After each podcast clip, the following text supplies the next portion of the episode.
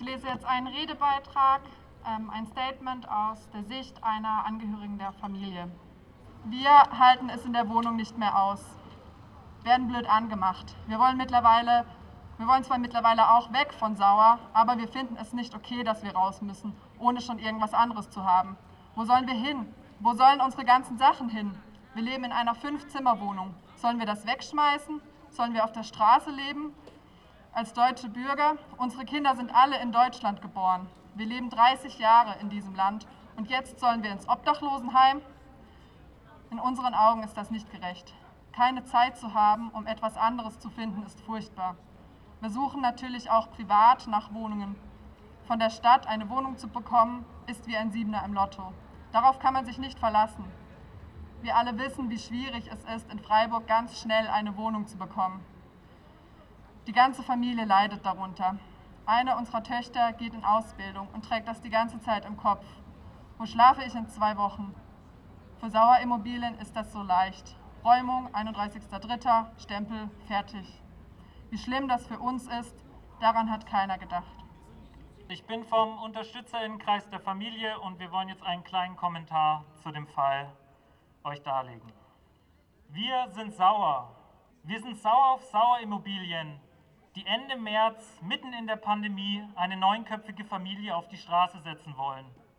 Wir sind sauer auf die Freiburger Behörden, die es sauer ermöglichen, kurzfristig ausbleibende Mietzahlungen für die lang ersehnte Kündigung zu nutzen.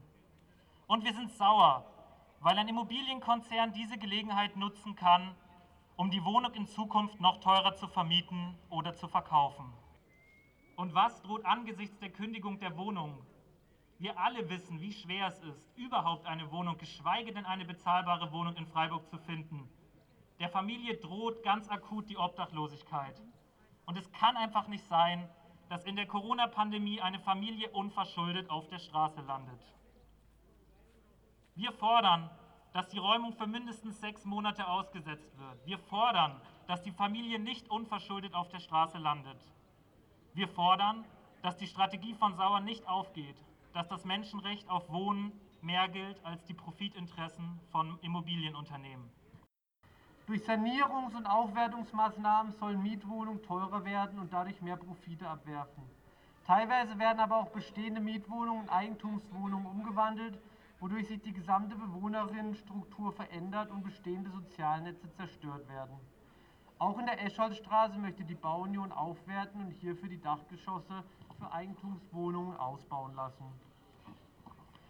Als Freiburger Mietenbündnis setzen wir uns seit mehreren Jahren unter anderem für einen Mieterhöhungsstopp, für mehr sozialen Mietwohnungsbau und gegen Spekulation ein.